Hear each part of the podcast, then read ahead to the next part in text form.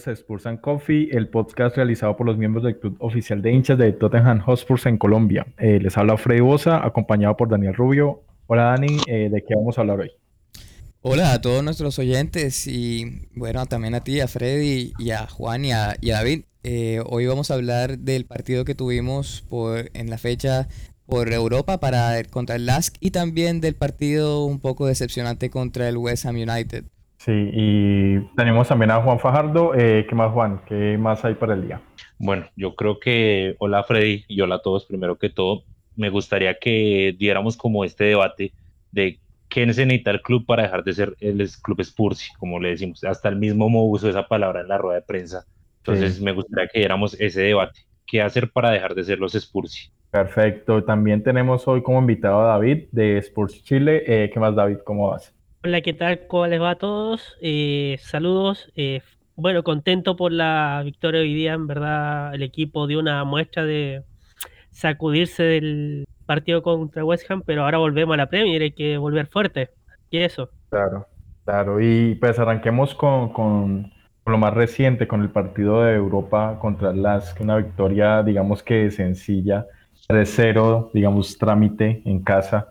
Entonces, eh, analicemos un poco el partido. Eh, jugó por primera vez al frente de Vinicius, digamos que tuvimos eh, ese debut. también debutó, por decirlo así, Bell como titular, jugó 60 minutos aproximadamente. ¿Cómo vieron el esquema de Moore en el partido de hoy? ¿Quién quiere empezar? Yo creo que este partido contra el LAS fue, como tú decías, de trámite. Realmente eh, lo único destacable del equipo contrario fue la, la tapadota de Hart. Del resto del partido fue muy tranquilo en defensa y fue, sin, para, por así decirlo, un festival de Hoshbier. Digamos, vimos al Hoshbier en su máxima expresión, recuperó todo, tuvo unas salidas impresionantes, entonces creo que fue un partido para que él se luciera porque además teníamos a Davis de, de central y de capitán, entonces eh, cuando vimos esa formación yo creo que algunos sentimos como Davinson y Davis, ¿qué es esto? Sí, cierto temor. sí, no, eh, Davinson viene una racha tremendamente negativa y Davis pues no, no, no me garantía, no, es una garantía de nada eh, de defensa central, pero yo creo que realmente el, equipo contrario no, no complicó nada, hubo pasajes del partido que ellos tuvieron más el balón que nosotros, pero no generaron peligro así como importante. Intrascendente, posesión intrascendente. O sea, realmente ese equipo no hizo mucho y menos mal, porque vi el partido de Wings y fue muy malo. Wings definitivamente pierde todos los balones y no está presionando la recuperación. Y yo creo que esto le va a costar muy caro con Mourinho, porque de verdad no es solo este partido, es todos los que está jugando Wings. Pierde un balón, se queda quieto, camina hacia adelante, camina hacia atrás, no corre a recuperar y como decía en el documental, a Mo no le gusta ese tipo de jugadores. Y ya para cuando presiona, cuando presiona comete falta. Eh, sí, y las primeras tres feo. de hecho, el árbitro le perdonó porque las primeras tres faltas del partido fueron de Wings y fueron la tercera, la realmente era para amarilla. Ya después de eso bajó la presión. Dime, David. Bueno, entraba bastante fuerte y el, y el árbitro la, la, perdonó.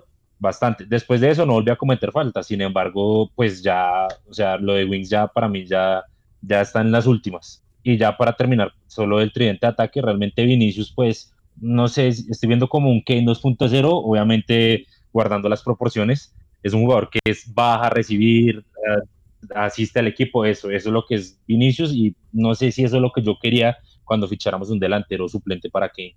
Y pues, claramente falta mucho ritmo. Eh, no sé, Dani, ¿qué opinas del partido de hoy?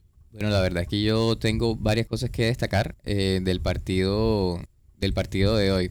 Em, entre, entre esas sí, lo que, lo que dice es claramente, claramente el man of the match para nosotros fue Hoiberg, que se debió en su máxima expresión, o sea, le dimos, lo vimos viendo piruetas tipo Zidane, eh, lo vimos eh, como todo un guerrero sangrando, o sea, sangrando por una, por una ruptura que se hizo ahí en, en la ceja y, andando con sangre como si, como, si nada hubiera pasado. Lo vemos distribuyendo. Estoy muy contento de verlo como, o sea, como él baja a acompañar a los dos centrales y desde ahí dirige toda la jugada de su vida. Eh, eso estoy muy, muy, muy contento con eso. También lo vi coordinando con, todo, con todos los otros jugadores em, en el medio campo, también cuando estaba subiendo, dirigiendo, total, un, comandante total. Eh, de Davis, pues claramente no estaba en, no estaba tan, tan cómodo. Y, y no, no, no me gustó mucho lo que, lo que se le vio de él. Eh, con referente a Winks, la verdad es que yo lo dije ya en un capítulo anterior y, y yo lo, lo vuelvo y lo menciono.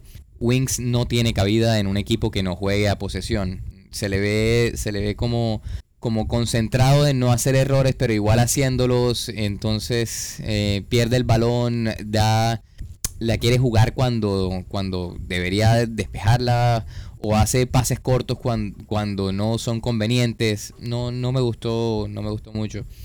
Eh, de Vinicius, de Vinicius, estoy muy, muy satisfecho con lo que vi de, de, Vinicius en este partido.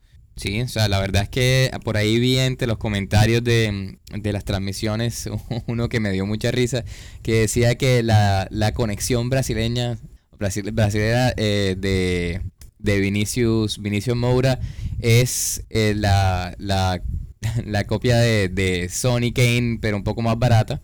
Y, y, bueno, no, no me pareció muy, muy desacertada. Sí, la verdad es que Vinicius hizo los pases, eh, entró cuando tenía que hacer, tuvo buena efectividad, alto físico, eh, muy, muy, muy entregado como a hacer los pases y demás. Sí, yo, yo no, no tengo quejas de eso. Del que sí tengo un poquito de quejas es quizás Bale, que me parece que no, todavía no está, no no tiene el ritmo, todavía no está preparado y, y, creo que eso nos puede costar en, en otros partidos que lo, que lo pongamos de, de, titular. Ya fuera, fuera de eso, creo que esas son las cosas que más me, más me gustaría destacar de, del partido de hoy, porque bueno, sí, o sea, al final es un partido, como lo mencionaron antes, de trámite. No sé qué piensas tú, Freddy. Es básicamente fue un partido de, pues digamos que había que salir de, de eso. Eh, Voy a mencionar algunas cosas que, me parecieron, digamos, las más importantes, muy corto. Eh, este fue el primer partido donde sacamos el, la valla en blanco, ¿no? Primera vez que no nos hacen gol en esa temporada. Entonces, digamos que para mí eso es de las cosas más destacables, sobre todo eh, cuando hemos mostrado una defensa como tan endeble durante, durante los partidos que hemos tenido. Entonces, eh, la, clean sheet que, que, llaman los ingleses, la tuvimos, la sacó Hart, increíble. Eh, que está, tiene más tendencia a que le marquen golazos a, que a atajarlos. Eh, tuvo una muy buena atajada en este partido también. Eh, respecto a Vinicius, lo que dice Juan me llama mucho la atención porque sí, lo vimos como un Kane 2.0, más asistidor que rematador. No sé cuántos remates tuvo, pero pues tuvo más pase gol que remates, eso sí. Y lo vimos mucho en ese rol de Kane, ¿no? Como eh, buscando eh, las bandas, como asociándose mucho, eh, en lugar de ser esa punta, pues que es el donde la jugada termina, ¿no? El, el, definidor. Entonces, digamos que esa fue mi única semi preocupación del día. Si hay que buscar alguna preocupación, esa fue que Vinicius tenga como el mismo perfil de, de Harry y no un perfil diferente es el que nos va, que es el que necesitamos, ¿no? Tener como, como esa, ese otro perfil, esa otra alternativa a la hora de encarar partidos. Y lo otro que quería mencionar es Bale, que tuvo su primera hora, digamos, completa con nosotros. Eh, se ve que está volviendo al fútbol, se está reencontrando con el fútbol, está como tratando de hacer las cosas que él hace, como tratando de tirar el balón largo, y llegar. Cuando no llega, se ve que se regula. no sé si, si lo notaron, pero cuando se notaba como desaceleraba, como si fuera algo muy, muy mental más que físico.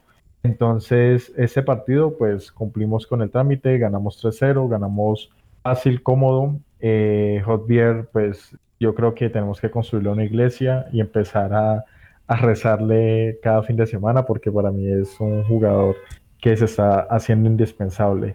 Entonces, un partido muy bueno y no creo que tenga nada más que decir. Eh, David, ¿qué quieres aportar a, sobre el partido de hoy? ¿Cómo lo viste? Y bueno, sobre el partido de hoy, primero un trámite, o sea, todo esto lo que es Europa League, tenemos que, jugar bien, jugar bonito, hay que, que sacar adelante la tarea, sacar los puntos rápido y clasificar para no desgastarnos tanto. Eh, también muy buen partido Reguilón, que no lo hemos mencionado. Aprovechó mucho el espacio que daba el sí, ese es otro crack. Entre él y Moura fueron muy importantes por el lado de la, eh, defensa de, del austriaco. Eh, resolvió en 45 minutos. Muy bien Vinicius, o sea, ¿cómo se llama esto? Eh, Vinicius pivoteó bien, entregó juego a, a Moura el primer gol. Eh, bueno, Bale, como ustedes comentaban, eh, volviendo al, al, ruedo, a la actividad, entonces igual trataba de hacer las típicas cosas de Bale, pero todavía le falta. Igual aportó el segundo gol, provocando el autogol. Y eso me parece que fue un partido muy correcto. Solamente la preocupación en, este manotazo que saca Hart del equipo que son pequeños detalles, pero igual hay que cuidarlos, cuidar los balones detenidos, cuidar, cuidar estos errores individuales que, por ejemplo, Lancini no las cobró el, el domingo, acá el austriaco por suerte no, no la cobró, no, no aprovechó, pero afortunadamente son muy sí. correctos el partido. Sí. Muy correcto el partido de los chicos. Sí, exacto. Y otra cosa que quería mencionar ya para cerrar el tema es que me preocupa un poco el tema del reemplazo de Reguilón. No sé, no me gusta que esté teniendo tantos partidos y cada vez que conducía un balón me daba susto una entrada fea o algo, porque realmente este equipo en tema ofensivo, eh, cada vez lo estamos viendo más, está dependiendo de los centros de Reguilón, porque son unos centros magistrales, o sea, todos van a la cabeza impresionante. Sí, y nos hacía falta hace rato tener a alguien alguien que pasara del primer palo en, en, los centros, pues tanto en jugada como en pelota parada. Bueno, ya y ahorita tenemos, sí, ahora tenemos varias opciones, ¿no? Tenemos sí, hay, hay que mencionar de... también a, a Doherty, o sea, que la verdad también tiene buena distribución cuando sube. Sí, no, está no como muy, muy, cercano a, a, Bale, ¿no? O sea, está generando esa conexión, eh, tanto por fuera de la cancha como como dentro de la cancha. No sé si han visto las fotos en los entrenamientos. Eh, Bale y Doherty siempre están juntos. Y hay infinidad de fotos juntos de él sonriendo, charlando. O sea, bien que Bale se siente en familia, hay que sentirlo, hay que hacerlo sentir en familia nuevamente. Sí, no. Y pues que esté como para que estalle. Y pues Doherty tiene la calidad también como para eh, pues ser el mismo, ¿no? O sea, no necesitar de otro para brillar. Pero si los dos encajan y les va bien, pues eh, solo, solo podemos celebrarlo nosotros acá. Claro, también me gusta sí, que él tiene eh, una herramienta que yo creo que vamos a estar contando bastante con ella y es ese cambio de banda. O sea, él pasa, hace esos pases largos de una banda a otra y deja toda la, pose toda la posesión queda libre. Y eso yo creo que eh, Son va a terminar siendo el, el, el más favorecido con, con Doherty sí. dentro, de, dentro de no mucho, la verdad, en los siguientes partidos. Listo, pero hablando de otros partidos, pasemos a, a algo que no queríamos mencionar, sí, algo que no queremos hablar mucho, pero pues eh, es necesaria la autocrítica y, y, el análisis del partido contra el West Ham. Un partido que íbamos ganando 3-0 hasta el minuto 80, y uno, más 81. o menos 81, y se nos cayó la estantería. Entonces, eh, ¿Qué pasó? ¿Qué pasó en el partido? Pues primero analicémoslo un poco y luego eh, preguntémonos qué pasó y, y, cómo corregirlo. Un partido fácil de trámite también como este, al inicio, a los 15 minutos íbamos ganando 3-0, incluso yo creo que todo el mundo bromeaba con que hacíamos un gol cada 5 minutos. Partido que era para, para una goleada de escándalo, terminó siendo un empate eh, debe ser el empate con peor, de, con peor sensación de, de, los últimos años para nosotros. Sí, terrible. Entonces, ¿quién quiere empezar? Daniel, arranca vos. Eh, bueno, la verdad es que hay una frase que se, se, se decía bastante y es eh, este primer tiempo de este, de, este, de este partido nos demuestra por qué vamos a ganar la liga y el segundo tiempo nos demuestra por qué todavía no, es, no se puede decir esas cosas. Y es que la verdad es que tuvimos una pérdida, eh, una pérdida de confianza, o, más bien que de confianza, siento que es un tema de complacencia, ¿sí? Eh, creo que los errores, los, los errores o eh, individuales y, y, la falta de intensidad que se, que se vio en el segundo tiempo, el West Ham la aprovechó, la aprovechó muy bien. Y, y, bueno, a pesar de que es, es, pues somos la mayoría aquí colombianos, también hay algo que decir con, con Dao, y es que él fue básicamente apuntado por toda la por toda la ofensiva del West Ham. Es como si lo tuvieran a él presente. Todo todo entraba por ese lado todo lo estaban viendo por ahí. Y son son errores que así como se han visto en la serie de Amazon así como se ha visto en entrevistas anteriores eh, son cosas recurrentes con, con, con Davinson. Aún así fuera de ese fuera de ese error garrafal del, del autogol eh, antes de eso sentí que, que Dao tenía un buen partido, pero eh, nos salieron muy caros esos pequeños detalles. Eh, también fuera, fuera de eso, el primer tiempo demostró Sí, creo que fueron los mejores 45 minutos que hemos visto de Kane. Y, eso que sí, ha tenido partidos donde ha hecho todavía más goles eh, eh, y ha estado involucrado en todavía más goles en un solo tiempo. Pero es que lo que se vio fue un masterclass. O sea, un, un masterclass, un jugador, un jugador top, un jugador balón de oro. Y estadísticamente, pues eh, se está demostrado, ¿no? Pues ya a este punto de la temporada y, en general, eh, Kane tiene estadísticamente la mejor efectividad hablando de, qué tan involucrado está en, goles. Ya venció el récord que tenía estadísticamente Thierry Henry.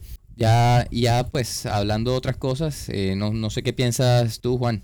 Yo quiero, pues realmente el partido, el primer tiempo fue muy bueno y el segundo para el olvido, creo que ese es como el resumen del partido. Y yo solo quiero apuntar algo y es que el tema defensivo es preocupante, porque de verdad el partido de Toby era malísimo, o sea, Toby perdía todos los balones y lo poco que lograban recuperar era Davinson. Davinson tuvo un muy buen partido, pero le está pasando algo a Davinson, y es que los errores de él le cuestan goles al equipo, mientras que los errores de Toby no le están costando, no le costaba nada al equipo. Entonces yo creo que esto se está volviendo un círculo vicioso. Y es que Davinson ve que él se equivoca y pasa un gol. Y eso lo va generando un temor en él de salir con el balón, de presionar muy, muy duro, porque siente que algo pasa y siempre va a ser culpa de él. Entonces me, me preocupa un poco el tema anímico de Davinson porque de verdad el partido de él está siendo muy bueno hasta el primer tiempo. De hecho, tenía aburrido a Antonio que trataba de desbordarlo y él siempre en velocidad le estaba ganando. Claro. Entonces, no sé, me preocupa mucho de Davinson eso, que realmente algo le está pasando en la mente porque todos los errores de él cuestan un gol a diferencia de, de Dyer, bueno, excepto contra Newcastle, pero Toby se cometió muchísimos errores y no pasó nada. Y cometió un error Davinson en el partido y llegó el autogol. Entonces, no sé, es lo, como lo que más quiero destacar del partido. A mí la impresión que me da de Davinson es que eh, él está como tan concentrado por no cometer un error que pierde toda su confianza.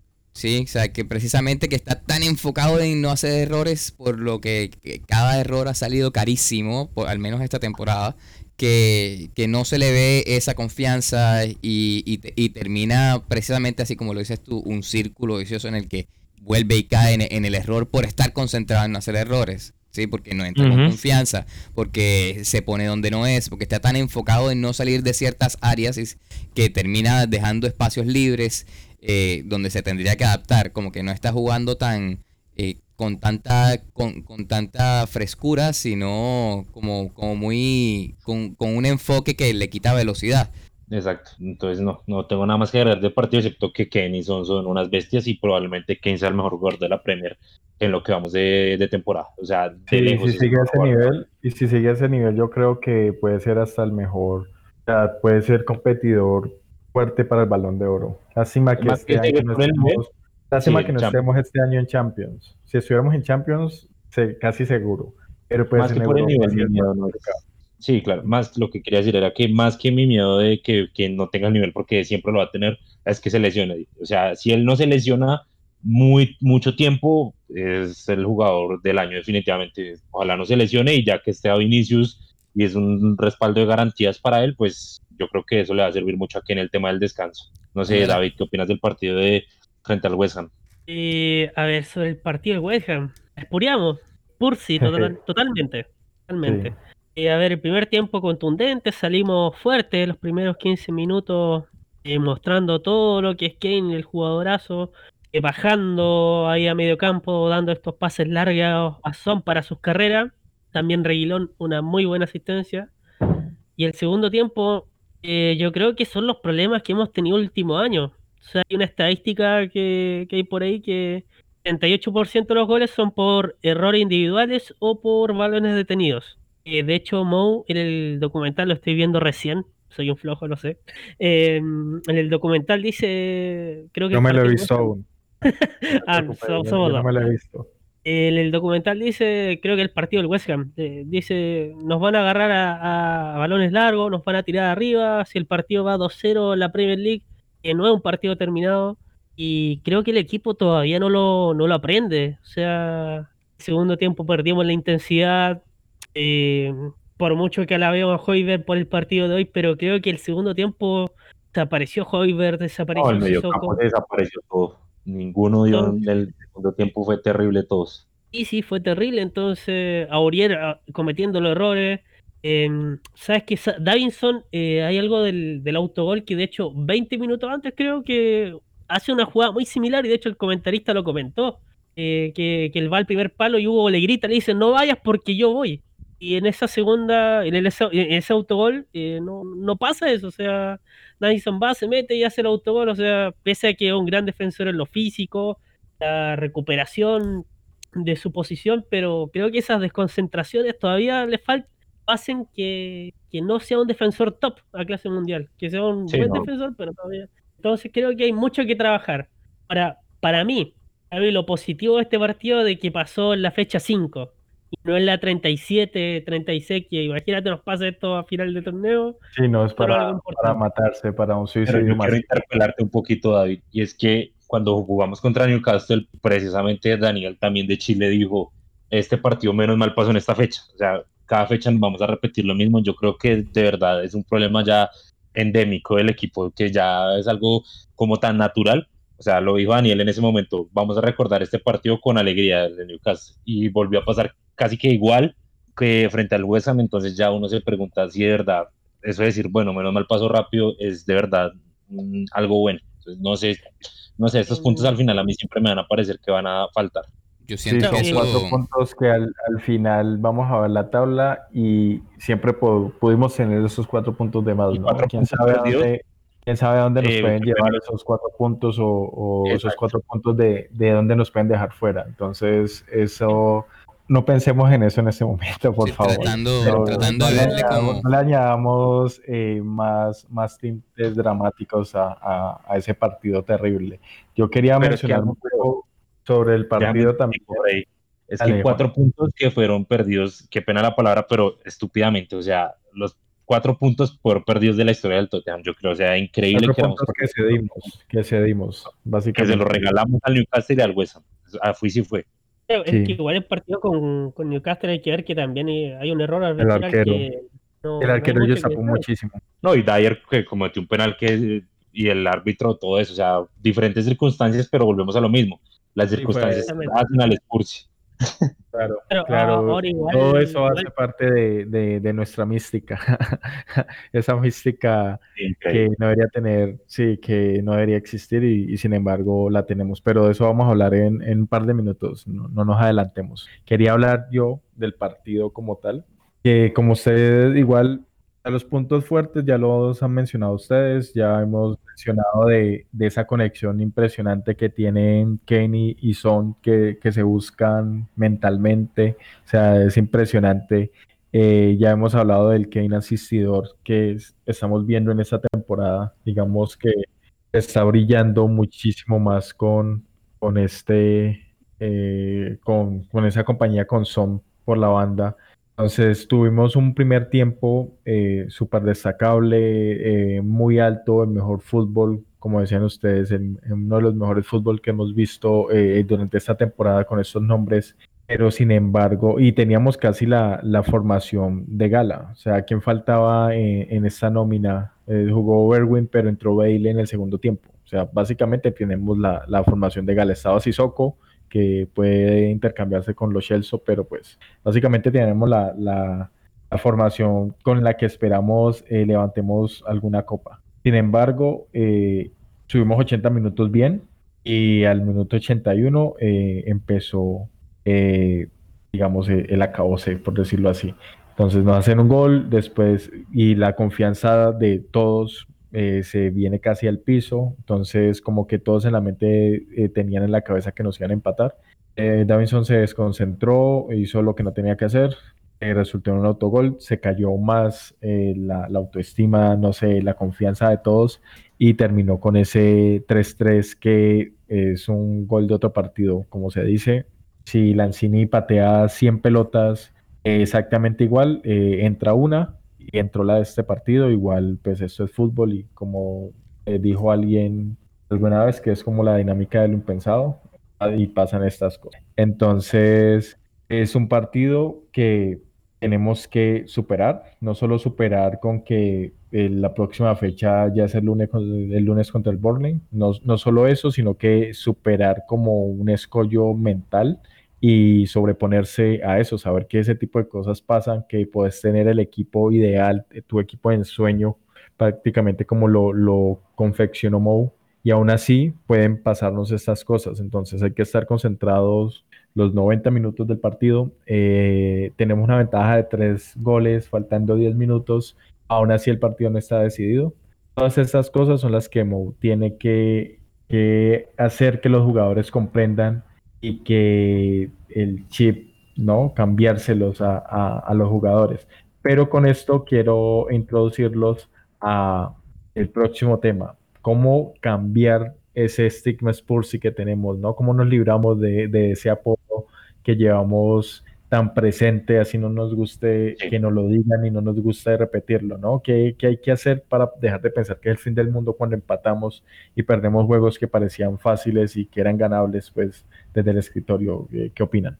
Yo quiero destacar eh, varias cosas respecto al punto. Eh, lo primero, y es algo que yo mencioné en nuestros chats internos, yo creo que poniendo los nombres que habíamos puesto, si hubiera estado en vez de Hosbier Canté, si hubiera estado Ramos en vez de Davinson, ese partido lo hubiéramos empatado 3-3, porque así es el equipo. O sea, realmente no es algo ya que está implantado en el equipo, en la mentalidad que no estamos seguros con un 3 0 cuando un 3 0 es un resultado abultado.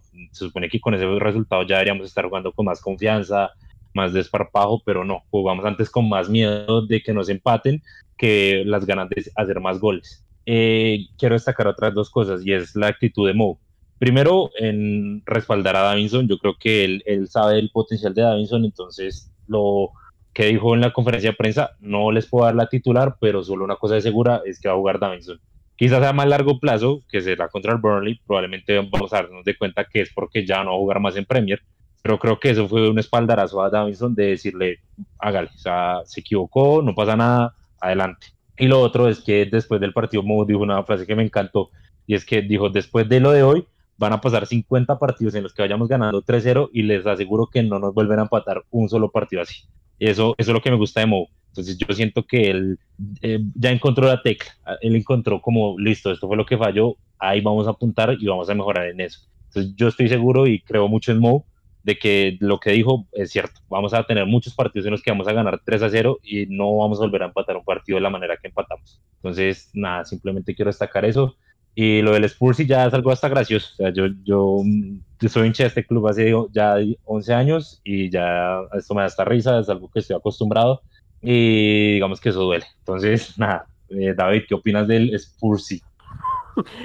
un largo suspiro. Eh, bueno, es algo que está la historia reciente del club, o sea, ha pasado con los títulos que hemos peleado recientemente, las Premier que estuvimos ahí metidos. West Ham siempre no está ahí. West Ham siempre está ahí buscándonos la cómo, arruinarnos nuestro momento. Bueno, otra vez pasó. Eh, y creo que Mo algo sabe de eso, de que siempre la Premier hasta el minuto 90 te la juegan fuerte, o sea, algo que, que todos los equipos lo hacen. Ahora, eh, ¿qué, ¿cómo se saca eso? Bueno, Mo también tiene la respuesta que dijo, eh, siendo más malo o siendo no, no los chicos buenos por 90 minutos, porque eso le está pasando al equipo. Por ejemplo, había una falta a mitad de cancha y ¿qué pasaba? Que el jugador se, se reincorporaba rápido, seguíamos jugando. En vez de ponerle el partido al congelador, enfriarlo un poquito, no sé, eh, tal vez armar, no sé, alguna pelea, algo así, lo que sea, pero buscar alguna manera entrar para entrampar el partido. De que no, y eso nos pasó la cuenta el domingo, que al final jugamos inocentemente el segundo tiempo y el West Ham, bueno, por su punto nomás. A hacer sus DVD, su, su fiesta. Bueno, eso pasó el domingo. Sí, yo siento que ya tenemos que acabar con ese. Espera un momentico, Dani, te, te, interrumpo un segundito. Yo siento que para este tipo de partidos vamos a tener que necesitar a la mela para los últimos minutos porque de verdad son ya se pasa de bueno. Entonces el lo que tú decías, David. La americana. Eso. Se le hacen una falta y se para de una, en vez de, demorar el partido, enfriarlo, bajarle la temperatura, necesitamos a la mela, la verdad, necesitamos a la mela en este tipo de partidos al final, que entre, que raspe, que entre a parar el juego, que pare valores, exacto, que pare el juego, porque de verdad nosotros le estamos dando el gusto a Otro jugador que en verdad puede ser muy importante, que de hecho Mo lo comenta también en el documental, que es Dyer, eh, de los jugadores Sí, plantel hay muchos que como que al conflicto no, no van, o sea, hay un tema mental psicológico que es como son muy ingenuos, muy, muy santos. Dyer el único ahí pícaro del equipo que, que, al final le gusta la refriega, que le gusta la presión, y probablemente en algún momento de la temporada, tal vez Dyer también sí va a ser un jugador importante, independiente de su parte futbolística, de que tal vez no sea el gusto de muchos de nosotros, tal vez en esa parte más psicológica, en el momento de que haya que enfriar el partido, entramparlo un poquito, tal vez Dyer también va a ser muy importante. Sí, la verdad es que Dyer, Dyer y Lamela tienen una labor así eh, que, digamos que intangible, como, como algo que no se puede medir, pero que es bien necesario. Y es ese tipo de interacción, hacer un poquito más, así como decimos en Colombia, un poquito más vivos, un poquito más menos buenos.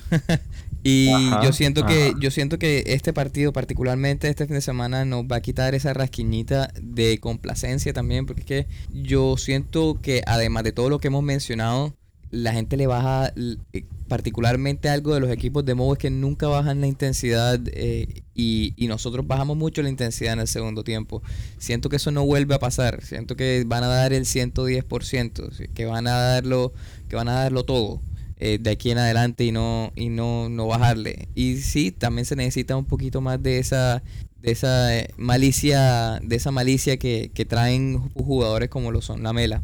Sí, son, son necesarios y usualmente, digamos, no, no solemos tenerlos, ¿no? Entonces, esta vez yo recuerdo que eh, haber dicho en el partido previo que nos hizo falta un Lamela, pero pues yo creo que casi desde, desde el arranque del segundo tiempo, porque pues no, no estábamos, digamos, llegando tanto y la mela sirve un poco como para hacer ese control. Otra cosa que quería, que quería destacar y es que creo que esta es la primera vez desde hace que tres, cuatro temporadas en que tenemos una, un buen partido, una buena victoria y no nos costó no nos costó 90 minutos de, de Kane o, no, o, o un son supremamente, supremamente esforzado. Sí, creo que eso me da mucha seguridad y me da, me da mucha alegría de contar con, contar con Vinicius ahora, porque la verdad es que eso era algo que se necesitaba. Muy, muy, muy, muy notorio en la temporada pasada, muy, muy notorio en la, en la antepasada. Temporada donde Son le tocaba hacer de Son y de Kane o sea, le tocaba hacer de, trabajo por las bandas, pero, también... exactamente. Exactamente. Y entonces también tenía que cumplir como si fuera nueve, pero tenía que cumplirlo de todo y entonces veía, veíamos que, claro, se lesionaban. ¿Y, por, ¿Y cómo no va a pasar si nuestros jugadores son todos jugadores que son titulares? Bueno, Ahora tenemos, ahora tenemos banca y no estamos tan acostumbrados a eso. Ya antes solo teníamos un once inicial, a duras penas. nuestro, nuestro once inicial también hacía parte del once inicial de sus selecciones nacionales. ¿Qué quiere decir eso? Que hasta hace poquito, y si no es por, el, eh, por, este, por esta pandemia, tenemos jugadores con tres años que no descansan, que descansan máximo una semana. Eso, eso es desgarrador para el que sea.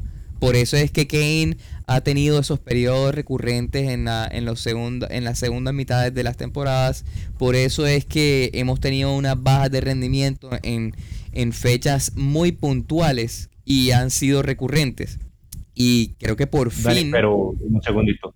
Pero el tema de que no es solo las lesiones que tuvo, porque Pochettino nunca lo dejó recuperar bien. Sí, yo entendía la necesidad, pero hubo una temporada en la que Llorente de verdad estaba luciéndose y él no esperó a que quien estuviera recuperado del todo, sino que de una lo ponía medio en la final de la Champions para, para no claro que hay. O sea, en la final de la Champions, Kane jugó al 50% porque él todavía estaba con la lesión. Pero por Pochettino tenía, tenía, que haber jugado Lucas. Totalmente. Pero la obsesión de Pochettino con Ken ya era absurda. O sea, no lo dejaba recuperarse bien, le forzaba las recuperaciones y Ken mismo se, se, se esforzaba en recuperarse y no lo hacía bien. Entonces la pandemia yo creo que también le sirvió mucho a Kane porque de verdad pudo recuperarse por fin, o sea, con una recuperación completa. Exactamente. eso realmente ya... No, perdamos, no perdamos de, de, vista a todos que la pregunta era una, ¿cómo librarnos del estigma Spursy? O sea, nos, nos fuimos por la rama. ¿Cómo nos libramos con el del estigma Spursy? Haciéndole caso a Mourinho. Fin. sí, la, el problema, el problema Spursy, la solución Mourinho. Sí, ese, ese, ese es el único, el, el nombre que nos faltaba para, para digamos, Yo creo que Neville lo trajo para equilibrar la balanza. Estaban los Spursy por un lado y Mou, que es lo contrario a Spursy porque es un ganador por, o sea, gana con tocar la presa. exacto, llegó la balanza perfecta. Entonces esperemos que al final de la temporada eh, la decisión de Levy se vea reflejada y yo estoy seguro que así va a ser. No, seguro, no, yo creo que pues ese destino trágico, digamos, que tenemos nosotros, eh, que tiene el Tottenham, eh, con Mourinho se va a terminar. Y esa, yo creo que además de, además de ser campeón con Porto y, ser, digamos, el abanderado de causas pequeñas a, su inicio como, como director técnico, ¿no? Con, sacando campeón de Champions al Porto. O sea, este va a ser su siguiente gran logro, a quitar ese estigma de años, de décadas que tenemos encima nosotros. Entonces, eh, yo quería, antes de darle paso a David también para que nos cuente eh, su, su visión de cómo dejar de ser Spursy, quería contarle, pues, como traer a la memoria algo que dijo el, el último eh, director, director técnico que tuvimos nosotros antes de, pues, el, el último campeón con el Tottenham, Bill Nicholson, que, que, decía pues que era mejor fallar apuntando alto que eh, triunfar apuntando bajo, ¿no? Y que aquí en, Tottenham eh, habíamos puesto tan altas las metas que incluso eh, fallar tiene un eco de gloria. Entonces estábamos, la frase es muy bonita, ¿no? Y en inglés se lee aún mejor, pero estamos tan, tan acostumbrados, ¿no? A esa poesía de perder, al, al, como al a la parte, no sé, a la lírica del derrotado, que estamos bien con nuestra, con nuestra posición, ¿no? Y llegamos, llegamos que es un inconformista, conformista pues como de, de, de, ser el segundo, tercero, cuarto, ¿no? Él solo le sirve una sola posición y es estar arriba. Entonces yo creo que como vamos a dejar el estigma y que hay que hacer, como dice Juan, hacerle caso a Mo. Así parezca una decisión enrevesada y que no nos puede pues agradar a, la primera. Eh, Mou sabe lo que está haciendo durante toda su trayectoria como director técnico, ha demostrado, eh, sabe qué está haciendo, eh, excepto en Manchester, en el United no le fue tan bien y pues tenía contradictores dentro del equipo, pero pues eh, no pudo hacer lo que él hace. Esperemos que aquí vuelva a ser el Mou de siempre, el Mou ganador.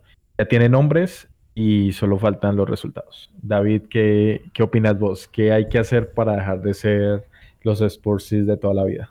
Un trabajo difícil, bastante difícil, porque, a ver, yo creo que muchos de nosotros como, como hinchas vemos y comparamos al club con los grandes de arriba. Pero antes de estos últimos 10 años donde hemos logrado meternos un poquito en la parte arriba alta de la tabla de los clubes top, el club pasó un par de años donde perdió la memoria lamentablemente de ese, el club estuvo navegando por la parte baja de la tabla y eso al final te afecta eh, a largo plazo, como ahora nos está tocando. Al final, cuando peleamos por cosas importantes, como dice acá, decimos acá en Chile, mostramos el hacha. No nos vemos bien, bien ante las situaciones complicadas. A haber un trabajo psicológico fuerte de Mourinho, el trabajo mental que él lo comenta desde el primer día de que, que llega al club lo comenta en el documental, que a estos chicos les falta algo en la cabeza para dar el salto. Y yo creo que eso es la parte importante, que ellos tienen que confiar en el entrenador, eh, confiar en este hombre que en verdad tiene mucha experiencia, en verdad. A mí, si tú me preguntas a mí como hincha del Tottenham si me gusta Mourinho por su fútbol, no me gusta. Pero felizmente, esta primera parte del torneo, estas primeras cinco fechas en la Europa League, ha mostrado un fútbol que no es el fútbol de Mourinho verdad estoy súper contento porque él también, yo creo que salió un poco, ¿no? Pero, pero el, del Real Madrid era más o menos parecido, guardando obviamente las, las, las diferencias con el Madrid de Mou que rompió récords a nosotros. Yo creo que el, la gente tiene el último recuerdo de Mourinho en el Manchester United y eso es un error. porque ese, ese Mourinho del Manchester United no es el Mourinho de siempre. ese Mourinho tenía un poco el dogma de este Mourinho, como acá decimos acá en Chile, ratón defensivo, salió ese dogma y hemos visto un Mourinho que parece como que conociera lo, lo que le gusta el, hincha del Tottenham toda la vida, que es un equipo ofensivo que va para adelante, intenso, que presiona. Pues yo no puedo estar de acuerdo con el defensa de que Mourinho sea un técnico defensivo. Yo siempre he considerado a Mourinho un técnico del contragolpe que es diferente a un técnico defensivo. Claro, efectivamente, es una etiqueta que se coloca, pero no creo que sea es un buen Tottenham, en verdad, el que se ha visto las primeras fechas, pero, pero falta ese extra. Yo creo que con el paso de las fechas, eh, con la experiencia también, porque él también trajo jugadores que, han ganado cosas. Se trajo a Hart, trajo eh, a Bale, trajo a Vinicius, jugadores que han ganado cosas en sus clubes. también. Todos tienen alguna copa, alguna experiencia que el equipo actual no tiene. Eso yo creo que en los momentos críticos cuando veamos que las cosas estén complicadas, él puede sacar esa, esas armas que, trajo en el mercado de transferencia y que el equipo tenga la calma y la confianza para, para sacarse ese mote. Además, una cosa, David, y es que Mourinho solo ha perdido una final en su vida. Imposible que la segunda final vaya a ser con el Tottenham. O sea, no creo que seamos tan malos como para que Mourinho pierda más de una final con nosotros. Eh, eh, no, no, o sea, eso sería algo ya para uno definitivamente cerrar el, el, estadio, cerrar el club y liquidar. O sea, si Mourinho no gana con nosotros en una final, que cierren el estadio. El ET Club, como dice el no, Por Dios, por Dios. O sea, no podemos ser tan Spursi que volvamos Spursi a Mourinho. es que ah, yo, yo lo sé. Esto es definitivo y decisorio esta temporada. O sea, o Mourinho nos quita el mote o se gana el mote. o Mourinho de parte de los Spurs. Sí, está enfrentado al destino Mourinho, básicamente. O se vuelve él uno más, o él nos saca de, de, ese vacío existencial en el que hemos estado desde hace décadas, ¿no? Ese es por sí. Yo, yo, quiero destacar dos cositas. Lo que tú, lo que tú mencionabas ahorita de, de que apuntamos que es mejor fallar, eh, fallar apuntando alto que, que, ganar, que ganar apuntando bajo. Sí, estoy muy de acuerdo contigo y la complacencia que eso ha traído al club en muchas ocasiones. Por otro lado, lo que, lo que decía David ahorita me parece que es súper importante y no mucho se habla del tema, pero en el perfil de los jugadores que él ha solicitado y que se les ha entregado está esa cualidad de, de ser ganadores, ¿sí? o sea, de ser jugadores que han ganado cosas. Reguilón con la con la misma Europa League que vamos a estar compitiendo este, este año. Eh, Bale, Bale que, que, bueno, ni qué decirte, o sea, el que lo ha ganado de todo. Eh, y, Hart también ha ganado, ¿no? Sí, Hart, Hart también, entre otros, o sea, entre otros jugadores que han, que han llegado con... Exacto, exacto, que han llegado al equipo y es algo que se nota, o sea, es quitarnos, es eh, es quitarnos ese, ese, ese estigma tan, tan feo, como te digo. Ante la enfermedad de Spursi, la vacuna es Mourinho. Y yo sí creo que hay que, hay que confiar mucho en, él. La verdad es que su historial, o sea, su, su hoja de vida habla por sí misma. Eh, incluyendo en, o sea, inclusive en equipos donde no destacó y fue donde se ganó esa fama, esa fama, como dice David, de, de, de rata defensiva. ¿Sí? Eh, hablemos de su segundo periodo en el, en el Chelsea, eh, donde le hicieron la cama a los jugadores, o en el Manchester United, donde no solamente le hicieron la cama sino los jugadores, sino que el mismo Woodward tampoco le dio ningún apoyo y le tocaba luchar con ellos. los fichajes, los que él dijo, son muy malos jugadores, estamos viéndolo ahorita en el United, son muy malos. Maguire es pésimo. Es pésimo. Marcial es, un jugador muy regular. Mourinho lo decía, es un jugador muy, regular. No, ni te va ni viene. Entonces, realmente al final Mourinho mostró que tenía razón. Los jugadores que le trajeron en el United no eran buenos jugadores y no es para estar en un equipo como el United, que es el más grande de Inglaterra, digámoslo así. Es el más grande de Inglaterra y tiene jugadores malísimos. Es el más grande, claro que sí. Claro, y es. Eh, o sea, y es lo que tú mencionabas ahorita, Juan, es que, que es un equipo de contraataque si los jugadores no están dispuestos a correr los, eh, los 90 minutos. Pues es obviamente un equipo donde, donde sale la reputación de parquear el bus. Sí, porque si no vas a estar corriendo, si no vas a estar haciendo esa, esas transiciones rápidas, que es lo que busca Mourinho, entonces ¿para qué? Sí, termina, termina siendo un bloque defensivo feo, donde nadie hace, hace ese esfuerzo de más y creo que eso es lo que el equipo, o por lo menos las personas que se han quedado en el, en el 11 en el once titular o, eh, o en el equipo como tal, eh, han demostrado y, y, es esa, esa disposición esa disposición para darlo todo en los partidos para dar esa idea de fútbol que, que tanto le gusta a Mou. Yo creo que todavía veo con, con, ojos de esperanza todo lo que todo lo que está pasando y hacia dónde vamos y ojalá el tiempo nos dé la razón entonces eh, bueno no sé podemos hablar un poco de, de lo que de, de, de, las cosas que usualmente hablamos aquí en entrevistas para los invitados de, de otros países a nuestro podcast. Sí, Daniel, Daniel nos hace el pase perfecto a, a seguir hablando con David. Eh, como les decía al inicio de este episodio, eh, David nos acompaña desde Chile, es miembro de la filial chilena y es además una de las personas que más nos ayudó en la creación de esta filial colombiana. ¿no? no, no un cofundador. Presidente honorario, podríamos decirlo así. Gracias. Sí, entonces, pues agradeciéndote, David, por, por participar de, de, de este podcast, de haber eh, aceptado la invitación de, de, venir a charlar un poquito con nosotros sobre el equipo. Y queríamos preguntarte también, pues, ¿cómo es ser hincha de Tottenham en Chile? Arranquemos con eso.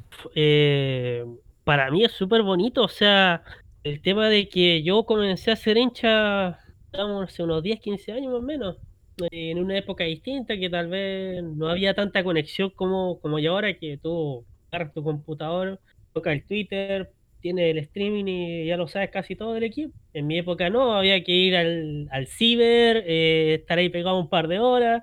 Yo no era más difícil ser hincha de lejos, ¿no? Sí, efectivamente, tener la información instante, eso no estaba. Y con el tiempo fuimos fui conociendo hinchas acá en Latinoamérica, eh, hinchas en Uruguay, en Argentina, gente que le gustaba y yo decía, ya, no soy el único. Luego conocí acá la comunidad de Chile, a Chile Expur, un momento súper complicado y bueno, eh, me acuerdo que con ellos comenzamos a, a, jugar ahí un torneo que jugamos con otras comunidades y hacer la junta. Y Ajá. en verdad eh, hay algo que siempre se destaca para lo que son los hinchas del Tottenham, que esto es como si fuera una familia, porque tú los conoces a, a gran, gran parte de la comunidad, tú sabes más o menos quién, quiénes son. ¿Quiénes son? Claro, quién está detrás de cada cuenta y de cada país. Exactamente, algo que tal vez no sé si pasa con los hinchas de, de otros equipos, con Real Madrid, Barcelona, que tal vez tienen más, más hinchada, más seguidores por estos lados, pero decís, bueno, esa cuenta no sé, yo no lo conozco. Tú acá las cuentas de Tottenham, a, lo, a los que tú tienes contacto, con, contacto por redes sociales, tú sabes más o menos quién es quién. Entonces claro. eso es algo muy bonito que se da. Ajá, ¿y qué te llevó a seguir el equipo? ¿Qué, ¿Cuál fue el, eh, el click, ¿no? ¿Qué te hizo click para decir eh, ese equipo con ese nombre tan, tan poco común, ¿no? Porque hay muchos Cities, muchos Uniteds, pero solo hay un Hotspur, ¿no? En el mundo. Y mira, a ver, eh, yo, por ejemplo, en mi época de adolescencia, yo seguía harto equipo, yo era de mirar harto fútbol de varios lados. Creo que algo que le pasa, le va a pasar y le, le pasó a muchos hinchas de acá, que tal vez, les digo, los multicamisetas, que, que tienen como cuatro o cinco equipos. Creo que a mí me pasaba mucho eso cuando, cuando era joven. ¿Y qué me pasó en mi momento? Que comencé a ver partidos del Tottenham y dije, qué bonito el estadio, me gusta cómo juegan. Época de Martin John, Martin Jol. Sí, los partidos acá los daba un canal. y acá los partidos los daba un canal que se llama Chilevisión. Ajá. Y no me voy a olvidar nunca un partido que tuvimos con el West Ham, coincidentemente un 3-4 en, en Upton Park. Dimos vuelta de una manera impresionante, el equipo jugó con una pasión, los hinchas ahí, vueltos locos, celebrando. Creo, de hecho, les ganamos, como no empataron, pero nosotros les ganamos de visita. Mm. Y para mí ese partido fue como. Recuerdo o sea, el mejor partido que he visto en mi vida, en verdad, eso me. Porque hecho, yo esa... antes esa era mi siguiente pregunta, ¿no? ¿Cuál era el momento más destacado que recordás como hincha? Entonces, básicamente, el, el, momento más destacado como hincha fue el que te llevó a seguir el equipo, básicamente. Uno de los, uno de los que recuerdo hartos es ese partido. O sea, por el tema de que para mí fue como, wow, ¿cómo juega este equipo? O sea, va siempre para adelante, sus hinchas están ahí metidos, gritan fuerte, están ahí metidos. Y aparte hay un tema de, de la idiosincrasia de, del club, que en verdad me gusta Ajá. harto tema de que tal vez nosotros tal vez no somos el equipo más ganador, sabemos lo que nos cuesta y lo, nos gusta construirlo de buena manera. O sea, no somos Sí. como el City, como el Chelsea, como estos equipos millonarios que construyen, construyen a, a punta de chequera. Nosotros somos, hacemos las cosas distintas. Igual hasta esta temporada con un entrenador que tal vez eh, íbamos a decir, vamos a gastar mucha plata. El equipo no gastó mucha plata, gastó poco No. dinero. Eso es algo Sí, verdad que me gusta con- mucho el club. Más con cerebro que con, con chequera ilimitada. Exactamente. Bueno, está, bueno, momentos destacados como tú me comentabas, estaba el partido del, del West Ham, en, a ver, la semifinal de Ámsterdam, un momento Claro, claro, la impresionante. llevamos, esa la llevamos también tatuada. Sí, sí, de hecho me acuerdo que yo acá, bueno, yo no vivo en Santiago, vivo acá en regiones, y yo me acuerdo que fui a Santiago a ver el partido, ese día yo tenía vuelo de vuelta a Puerto Montt, a mi ciudad.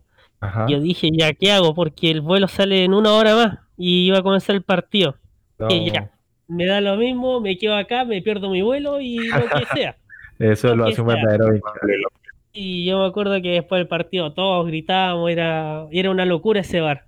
Claro, Y en impresionante. verdad un momento impresionante, igual ese partido, inolvidable. Claro. Y David, ¿qué Chile no te gustaría ver con, con los colores del equipo? ¿A qué Chile no te gustaría ver en, en Tottenham? O que hubiera difícil. llegado también, incluso alguien eh, de- del pasado, no sé. Mira, a mí personalmente, tal vez en este momento me hubiera gustado Charles Arangui. Es un jugador que en verdad a mí me gusta harto. Su forma de jugar, el despliegue que tiene, la personalidad, tal vez. Es el jugador más con más foco en comparación a Alexi, a, a Vidal, pero es un jugador que su inteligencia para jugar su despliegue me gusta harto. Sí. Ahora, los que me conocen de la filial chilena, eh, hay algo que yo siempre les digo, pucha, a mí no me gustaría que llegara un chileno porque se van a llegar, a llegar mucha gente, sí, en verdad, va- Pero van a llegar es mucha gente que Eso mismo decíamos nosotros. Cuando llegó Davinson, eh, nos alegró tener un colombiano en el equipo, pero también la. Pero menos mal esos colombianos sin tanta prensa, porque imagínate un James, un Falcao, eso hubiera sido la más terrible. Terrible. tendríamos, tendríamos a Marocco la, eh, ladrando. De eso menos mal no libramos de eso. Sí, exactamente, entonces lo mismo les comento a los chicos que ojalá no llegue un chileno porque al final los vamos a llenar de los hinchas del jugador, Sí, los, Ver de gente- los plásticos, los, Ah, como decías al inicio, los de camis, los camiseteros, los múltiples Multicamiseta. camisetas. Sí, Sí, eso. insultar a los jugadores, o insultar al Insultar al técnico, colombiano. Eso es una, eso es latino, eso es una cosa latinoamericana absurda que de verdad eso fastidia a todo el mundo, yo creo. Yo creo que los equipos europeos, los hinchas, no les gusta ver jugadores latinoamericanos por eso, porque son una Sí, mamera. los- Claro, terrible. Pero bueno, David, eh, pues te agradecemos una vez más por hacer parte, por haber hecho parte de, de- de este episodio de Spurs and Coffee, analizar con nosotros estos partidos. Eh, pero pues antes de cerrar, tenemos que hablar de los dos partidos que se vienen pues antes del próximo eh, capítulo. Los próximos eh, partidos serán contra el Burnley y contra el Royal Antwerp, que creo que es el eh, Real Amberes. Entonces, pues rápidamente, ¿cuáles son sus sensaciones para estos juegos? David, arranca vos. Bueno, Burley, en Barley, no viene en un muy buen momento. O sea, hay que aprovechar de, de, como dice Mourinho, hay que darles nomás, ser bien malos y llenarles la canasta de goles. y contra el Amberes, bueno, eh, cerrar rápido el partido. eh, ojalá que juegue Vinicius, que juegue Bale, que siga aprovechando sus minutos. Que veamos también a los chicos de la cantera un poquito si es que se puede aprovechar esta posibilidad que tal vez tenemos un calendario no tan llenos de partidos y realmente aprovecharlo. Yo creo, ojalá que contra Borley los tres puntos, sí o sí. Contra Antar también. O sea, que por Sí. todo. Que, sea, que sean dos partidos de trámite, ¿no? O sea, ganar y otra cosa. Claro, yo siento que este es el, el partido contra el Burnley, nos viene como anillo al dedo para, para darle minutos a Joe Rodón. Eh, o sea, el Burnley de Claro. todos los equipos que tiene la Premier puede ser el más estilo champion, Championship que, que le puede quedar bien a él, además de que seguirle dando tiempo para que coja ritmo a jugadores como Bale, a Vinicius que hoy demostró bastante, Sí, particularmente. sí, Vinicius mostró, mostró que puede servir en el, en el esquema de Bow, menos mal. Sí, yo digamos que el partido frente al Burnley, lo que decía Daniel, creo que es el momento de darle minutos a Rodón, porque pues si hay un equipo que tienen jugadores lentos como pronto- Exacto. Y creo que además los jugadores rápidos están de baja en el Burnley, que tiene como cuatro o cinco bajas. Entonces tiene que jugar Rodón para ver que se adapte, etcétera. Y no, yo creo que yo creo que este partido lo vamos a ganar. Espero que no me preocupa más que todo este partido es eh, la actitud con la que salga el Burnley, si sale a jugar o a dar patadas. Y ya, eso es como mi preocupación, que proteger físicamente a los jugadores. Y ya frente al partido del jueves, yo estoy de acuerdo con David, es bueno que haya rotación. Me gustó los pocos minutos que tuvo Clark hoy, tuvo una ocasión de gol muy buena. Entonces es momento de darle también juego a estos jugadores y mirar de pronto algún volante central en la cantera para reemplazar a Hochbier, porque no, No, no, puede es jugar. Claro, no es skip. No, traer a skip para este juego. Y está haciendo la figura del Norwich. Entonces, Sí, la verdad Skip que es muy una bien. apuesta a futuro muy interesante. Sí, Oliver es, es bien, es muy, muy buen jugador y, y está mostrando cosas que le hacen falta a Wings, ¿no? Eh, tal vez el que debió ser mandado a préstamo era el otro Harry y no Oliver. Pero bueno, sí, igual como ustedes dicen, las sensaciones son que esos partidos son de trámite y que tenemos que salir de ellos y seguir apostándole pues a lo que a lo que vamos que es una copa cualquiera que esta sea. Exacto, Pero- sí. Pero bueno, entonces eh, este ha sido Spurs and Coffee. Eh, una vez más, este es nuestro séptimo episodio. Esperamos que nos sigan escuchando, eh, que se pongan al día eh, en caso de que no lo hayan escuchado antes, que, vayan allá a, a Spotify, a Google Podcast, a iPhone. Ahí tenemos, estamos en diferentes partes, estamos en YouTube también. Entonces esperamos que nos sigan escuchando y que si tienen alguna duda, alguna pregunta, si quieren participar de este podcast, eh, tenemos el espacio abierto para ustedes. Eh, nos pueden hablar por nuestras redes sociales, estamos en Twitter, estamos en Facebook, estamos en YouTube, como les decíamos. Pueden unirse también a nuestro canal de Discord y les damos las gracias por hacer parte de esta familia, esta familia del Tottenham Hotspur en Colombia. Entonces, muchas gracias David por participar una vez más. Eh, muchas gracias Daniel, muchas gracias Juan. gracias a ti, gracias a ustedes por escucharnos y por darnos como este apoyo que estamos recibiendo. Claro. Hasta y luego. gracias a todos los, a todos nuestros oyentes y, y que sigan, que sigan pendientes al podcast.